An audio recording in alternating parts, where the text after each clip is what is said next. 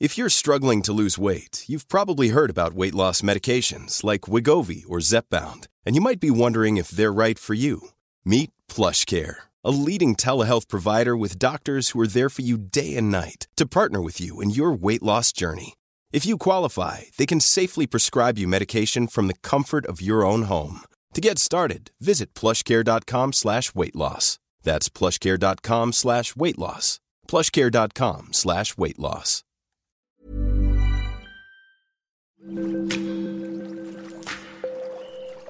Aderezo presenta Qué sabroso con Gerardo León.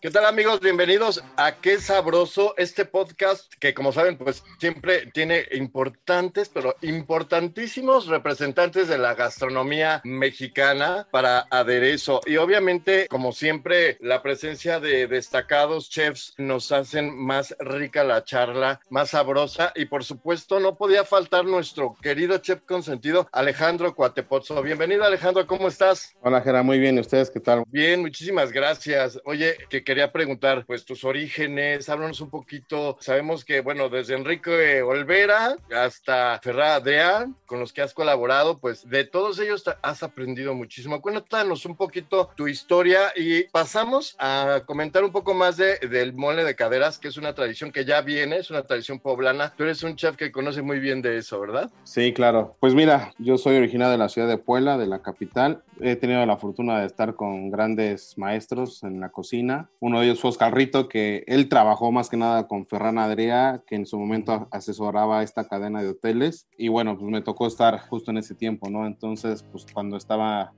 pues obviamente todo este mundo de la cocina molecular o de vanguardia que implementó Ferran, pues obviamente me tocó estar ahí de la mano con este chef. De ahí me voy a, a, Los Cabos, donde pues estuve bastante tiempo y conocí a otro chef que trabajó con pues, toda la escuela de Thomas Keller, otro gran maestro que tuve ahí. Posteriormente pues ya me inclino en seguir el camino de concentrarme en lo que es enaltecer la cocina mexicana y puedo estar en las cocinas de Enrique Olvera. Me valió mucho el panorama, me, me entregó mucho y también pues tengo la fortuna de colaborar con Marta Ortiz y también este, estar con otro tipo de visión y obviamente pues, con esta gente importante y, y, pues igual, ¿no? Todo esto me abrió una gran brecha para tener hoy este, un poco de mi visión y de pues, la manera en cómo llevo el día a día del tema de la, de la cocina. Así es, si ustedes quieren conocerlo, pueden ir al restaurante Arango a disfrutar de una gran vista del Monumento a la Revolución y pues disfrutar de todos los sabores de la cocina mexicana creadas por Alejandro Cuatepozzo. El primer restaurante es este Antonia, está en San Miguel de Allende y Ajá. segundo es Arango. claro, sí, sí, sí, su antecesor, digamos. ¿no? Ándale. Que obviamente como poblano sabe perfectamente bien acerca de los moles, ¿no, Ale? Sí, del mole, ¿no? Un gran tema ahí, como ves. Maravilloso, porque la verdad es que estamos hablando de toda una tradición que tiene muchísima historia detrás. Algunos se confunden y piensan que al igual que como el chile en nogada, que también se dicen cosas, también se dicen muchas cosas del mole y de sus orígenes que empezaron en el tal lado, que no es de Puebla, que es de Oaxaca, pero yo digo, a mí me sigue gustando igual. ¿No? Sí, tiene mucha controversia, ¿no? Igual de dónde es y esto, pero pues al igual yo creo que el mole que se tiene registrado como tal, el primero pues es el mole poblano, ¿no? Incluso, digo, de colores y sabores hay muchos moles, ¿no? O sea, desde el amarillo hasta el negro, el rojo, o sea, miles, ¿no? Pero digamos que como el más tradicional es el poblano, ¿no? El negro. Pues ahora sí que el mole poblano como tal es un mole rojo, ¿no? Su color es un mole rojizo ahí, este, tenue, pero sí te da esa tonalidad de mole, de mole rojo. Como tú bien dices, pues hay muchísimos, pero creo que pues de los que son más conocidos, pues obviamente está el mole negro, este, el amarillito, el chichilo, el manchamanteles, el mole verde que igual tiene sus variantes en todos lados, el mole este prieto de ladrillo que también es ahí de, Tlaxcala, o el mole blanco, ¿no? De novia, que también le llaman. Pues la verdad es que hablar de mole también es adentrarse mucho, porque como sabemos, en México vas a cualquier pueblito, entidad o región y puede ser el mismo nombre mole verde, pero pues, se hace con los ingredientes que se dan en esa área y eso pues, es lo que le da gran este, diversidad a nuestra cocina.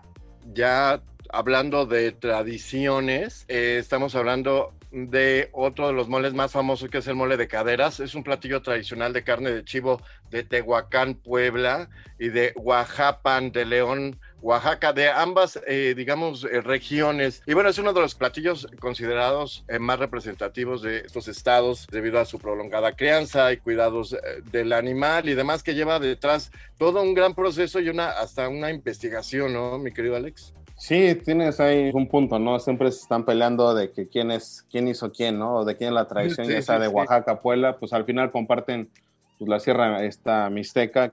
Un plato que la verdad yo creo que comparte, pues para mí la misma importancia que el chile en nogada, por todo este tema de sacrificio, de ritual y obviamente pues el plato es algo muy muy único, ¿no? Porque al final el resultado, el animalito tiene que estar un año con este tipo de dieta y que obviamente después de que pasa un año de esta dieta, pues te sale un plato con unas notas increíbles de sabor. Sí, la verdad para mí es un plato con mucha importancia en historia. ¿De qué dieta se, se alimenta? El chivo. Originalmente el chivo tiene que ser, o sea, a partir de los seis meses lo ponen en esta dieta de comer agua, sal y hierbitas. Esto con la finalidad de que pues, la carne tenga un gran sabor y tenga obviamente el sabor al hueso, ¿no? Originalmente, pues lo que se dice es que este tipo de matanza, este tipo de, de conservar a la carne, pues fue pues desde antes, ¿no? Porque se daban cuenta que si a los animalitos les daban agua y sal y hierbitas, pues la carne te duraba más, ¿no? O sea, cuando el animal cumplía años, seis meses, que es más o menos por donde lo, la edad en donde ya empiezan a matarlos, pues este, la carne duraba más. Entonces, desde ahí viene como este ritual. Esto es entre, digamos, pasan cuánto tiempo para poderlo matar, digamos, aunque se oiga muy fuerte, pero... Sí. Sí, pues te digo, el animalito cumple seis meses. Desde los seis meses se prepara, ¿no? Ajá. y a partir de los seis meses se cuenta un año, o sea que al año y medio el animalito ya pues va, pasa este ritual, transhumancia se llama, transhumancia, que es como el cuando el pastor ya lleva todo esto, el pastoreo, este, se va al sacrificio y así se le llama a estos. Y durante todo este tiempo, pues se le da esta dieta, ¿no? De agua, sal, este, te digo, cactáceas que igual le van a proporcionar agua al animalito y hierbas. Y ya por estos meses es cuando eh, se, mata el animal y se empieza, digo, es como la tradición entre, ¿qué será? Octubre, noviembre, ¿no? Octubre, noviembre es lo, lo fuerte. a veces se extiende hasta diciembre, pero originalmente es octubre, noviembre, que es este, cuando se hace todo este, este festival, ¿no? Se recorre desde, más o menos un recorrido de 300 kilómetros que hacen toda esta parte donde van trayendo a, los chivos y es esta tradición, ¿no? Al final pues, es un festival donde se hacen bailes y todo para pues, celebrar, porque al final pues todo es como un propósito de, de agradecer, ¿no? Un sentido de agradecimiento, de, pues, vamos a sacrificar al, al, animalito, se hacen danzas, se, se, le da cierto agradecimiento al animal, pues porque al final lo vamos, lo vamos a comer, ¿no? Entonces, la verdad es un, es un festival bastante padre. Padre en el cuestión de pues, la historia y todo lo que trae, ¿no? Obviamente pues, no está padre matar, pero pues está, está muy, muy fuerte también, por así decirlo. Claro, qué interesante, porque pues ahorita agradecer es lo que, lo que debemos hacer todos y pues con estos rituales mexicanos, estas tradiciones, pues destaca más este tema cultural y de ideologías, ¿no? Sobre todo por después de una pandemia muy fuerte, después de todo lo que hemos pasado y pues bueno, estos rituales permanecen con mucho más simbolismo actualmente, ¿no, mi querido Alex? Sí, digo, al final son creencias y son rituales y son tradiciones que, pues te digo, a muchos nos pueden gustar, a muchos no, pero pues creo que al final algo que nos identifica mucho también como parte gastronómica y parte cultural pues son nuestras tradiciones, ¿no? Y al final te digo, esta parte de rituales que se hace como agradecimiento pues, al animalito, pues obviamente es algo que que se hace de buena, de buena manera para agradecer, ¿no? está súper padre todo esto. Claro. Bueno, pues ya tocando este tema, creo que es importante saber que todos estos tiempos nos han cambiado, nos han cambiado nuestros hábitos, nos han cambiado la forma en, la que nos alimentamos, pero vemos como que ya todo abierto, los restaurantes, eh, las calles llenas de propuestas de menús, etcétera. Tenemos una oferta bastante grande, pues, de alimentos en nuestra ciudad, pero de todas maneras, eh, ¿tú consideras que ha cambiado la forma en que nos alimentamos a partir del confinamiento? Eh, después de todo esto que, que, hemos vivido, ¿ha cambiado la forma de alimentarnos? Claro que nos hizo cambiar y replantearnos muchas cosas. Una de ellas pues, fue la manera en alimentarnos. Creo que creció mucho el tema de relación, saber qué comes o saber de dónde lo estás comprando, saber de dónde proviene lo que te estás metiendo a tu estómago, a tu cuerpo. Creo que mucha gente se empezó a dar cuenta que empezó a cocinar, ¿no? Algo que ya se había perdido mucho. El tema de delivery, de para que comieras en la oficina, en tu casa, eso estaba muy pues, ad hoc, ¿no? O sea, se nos acomodaba mucho nuestro estilo de vida de todo. Y con esto, pues vino un frenón y que obviamente, de cierta manera, obligó a estar más en contacto con nuestros alimentos. Y creo que eso fue bastante bueno saber y conocer de dónde vienen los ingredientes y todo lo que, lo que cocinas es algo que creo que a todos nos pareció bastante interesante, ¿no? Y de eso pues se deriva el hecho de, pues, ¿qué voy a comer, no? ¿Realmente esto es sano? ¿Realmente esto me, eh, me funciona o no? Y creo que vienen muchas preguntas, ¿no? Donde pues, ya viene el tema esto de pues, ser vegetariano, ser vegano. Creo que sí estaba bastante interesante también esto, este replanteamiento que, que hicimos, ¿no? Así es, y nos seguimos replanteando muchísimas cosas y reflexionamos todos los días sobre cómo cuidarnos, cómo alimentarnos mejor y pues hacia dónde vamos. ¿Cuál es la propuesta actualmente que mantienes en, en Narango? Deberías de meter por ahí también este, pues el molito de caderas, ¿no? sí, pues fíjate que nosotros en esta temporada de hongos, que de lluvias, ¿no? O sea, hongos de lluvias, tenemos el guashmole, pero de hongos. Tomando este tema del guashmole, es característico escuchar vamos a comer guachumole de caderas y en otros lados te venden mole de caderas. Ah, ¿qué tal? A ver, cuéntanos eso.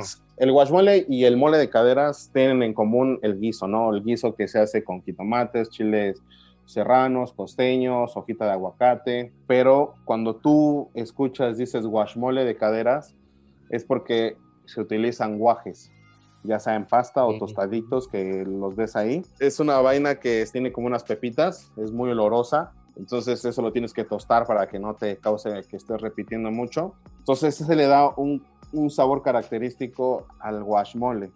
Ok, ok. Y cuando tú lees mole de caderas, eh, tiene unos ejotes que son como una especie de vaina igual, que se llaman ejotes de agua, que eso igual se dan mucho en la Mixteca. Y entonces no llevan guajes, solo llevan el ejote de, el ejote de agua. Entonces, eh, eso es la, diferencia, ¿no? Entre guachmole de caderas y mole de caderas. Entonces, eh, activo, aquí en el restaurante hacemos un guachmole porque efectivamente usamos eh, esta vaina de, los guajes y, lo usamos, y, la, y la damos con, con, los hongos de lluvia. Es un plato que hacemos año con año y que a la gente le gusta mucho, ¿no? Un plato vegetariano, claramente, y, obviamente en el Arango pues tratamos de, hacer ese balance, ¿no? Yo en mi perspectiva creo que todo se simplifica a, hacer algo balanceado. En tu vida, como en todo, un balance para mí es como lograr el éxito, ¿no? De, de, cierta manera. Claro, y bueno, tienes eh, tu toque especial, digamos, para cada, para cada receta. ¿Qué es lo que logra, este, o cómo logras tener la sazón, digamos, perfecta es complicado, digo, tu experiencia te, te, avala, pero tú tienes un toque especial, a lo mejor le pones algo extra o algo que tú creas para cada mole, para cada platillo, a pesar de la tradición, tú creas tu propia receta. Sí, digo, al final tratamos mucho de investigar y de conocer a fondo la receta, ¿no? Eh, creo que es importante primero entender bien el porqué de la receta y sobre eso replantear si sí puede haber una mejora, ¿no? Si no puede haber una mejora, pues la verdad no se hace nada, pero sí tratamos de replantearnos muchas veces qué pasa si el chile en lugar de estar quemado lo metemos en manteca, lo metemos en aceite vegetal, ese tipo de cosas que nos replanteamos y, y, nos preguntamos. Y al final, pues creamos una receta, ¿no? Lo que hacemos en Arango y, y, siempre lo tenemos en cuenta es que si vienes al restaurante es,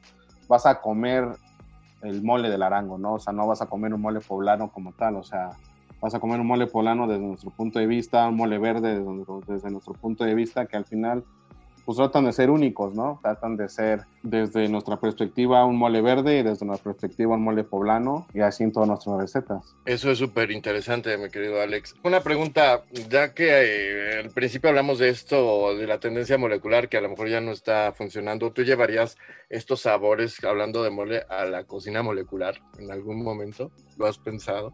¿O lo pensaste? No, pero pues creo que al final, como en todo, ¿no? Si hay que adaptarnos, al final hay cosas que nos ayudan a, mejorar, ¿no? No sé, mole, la verdad, no tengo idea, ni, me, ni, lo, ni lo he pensado, ¿no? Usar algo molecular o cosas así. Pero bueno, en cualquier otra preparación, no sé, algún aditamento, este, pues siempre ayuda, ¿no? A, tener como conocimiento más que nada. Yo sí llegué a probar una espuma con sabor a, digamos, a calamares, ¿no? Por ejemplo. Se me hizo demasiado extremo, se me hace que, o sea, el sabor estaba ahí, pero en realidad no es lo mismo. Creo que ese tipo de cocina es muy sensorial, ¿no? es pura espuma, o sea, no se disfruta aquí, ¿no? En el plato. Sí, no, yo creo que al final el tema de, ser vanguardista es un tema, en nuestro caso de aquí del equipo es, sí tenemos que tener una, un tema de ser creativos, pero entendiendo también el mercado hacia donde vamos, ¿no? Creo que este tipo de restaurantes que se dedican como a esto de hacer una experiencia, pues sí, la verdad que yo los aplaudo y todo y, y me gusta también, ¿no? Pero creo que al final ellos se, se van dirigidos a eso, ¿no?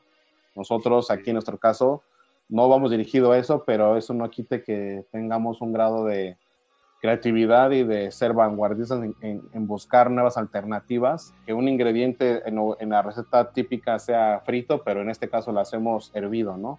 Entonces, de buscar ese tipo de sabores y cómo pueden ser mejores es donde pues, aplica el tema de la creatividad, ¿no? Sí, bueno, a partir de Adrià creo que esa tendencia ya no se ha manejado mucho a lo mejor la cocina no, pero creo que lo que dejó sí, ¿no? O sea, el hecho de esto, de, hablamos de la vanguardia, pues digo, lo seguimos viendo con estos restaurantes que siguen eh, en su lema de ser vanguardistas hasta morir, ¿no?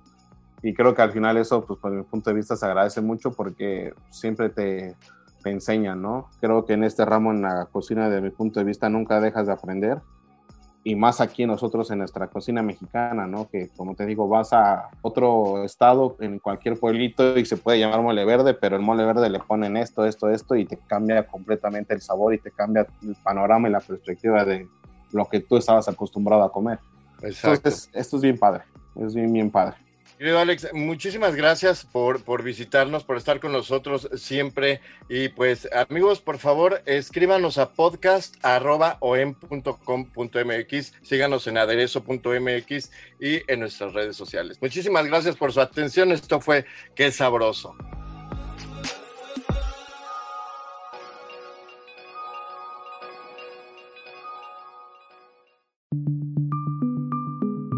Es una producción de la Organización Editorial Mexicana.